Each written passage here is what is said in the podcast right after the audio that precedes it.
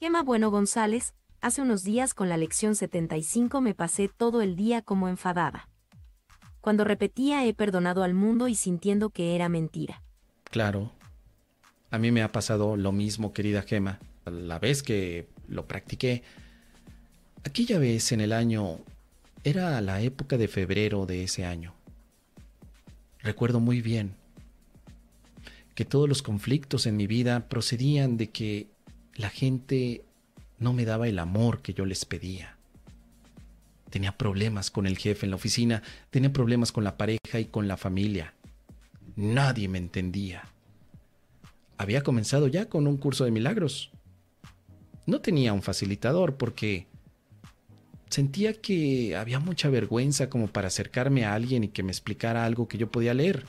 Pero en mi arrogancia decía, no necesito de nadie. Llegué a la lección 75 y la primera vez que leí esa lección sentí un dolor de kiwis. De kiwis, porque pensaba lo siguiente. ¿En qué momento la luz ha llegado? ¿En qué momento yo perdoné al mundo? ¿Sabes qué, querida amiga? Parecía una broma cruel. Era como si de pronto el mismísimo Jesús se hubiera presentado a través del libro y me hubiera dicho, mira, tú ya perdonaste al mundo, y yo diciéndole, Jesús, ¿no te das cuenta de cuánto estoy sufriendo? ¿Y tú me dices que ya perdoné? ¿Te estás burlando de mí, Jesús? ¿Te estás burlando de mí, cabrón? ¿Te estás burlando de mí? ¿Cómo me dices a través de este pinche libro azul que la luz ha llegado? Que ya me curé, que puedo curar, que ya me salvé, que puedo salvar?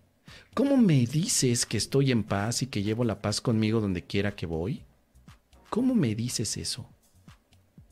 Entonces, querida amiga, ¿sabes qué pasó, querida Gema? Cerré el libro y le di una patada en el culo al libro y me enojé mucho.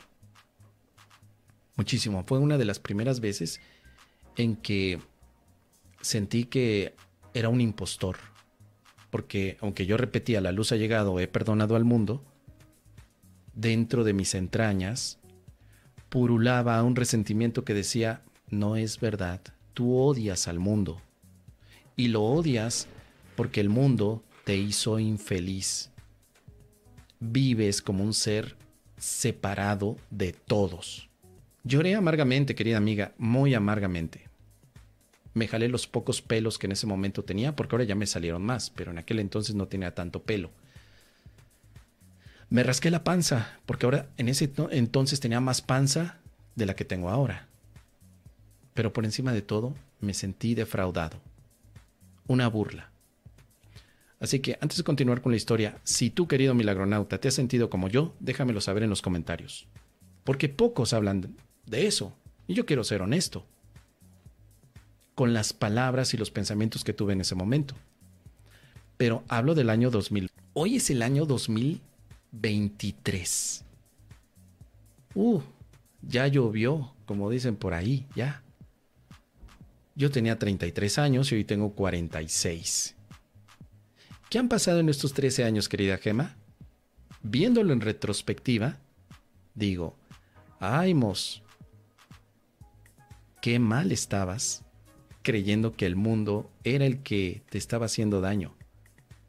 Aimos del pasado, eras tú el que se estaba haciendo daño. Eras tú el que no creía que la luz estuviera en tu mente. Eras tú. Jesús no tenía nada que ver, el curso de milagros no tenía nada que ver, al contrario, el curso te estaba mostrando tus pensamientos más oscuros.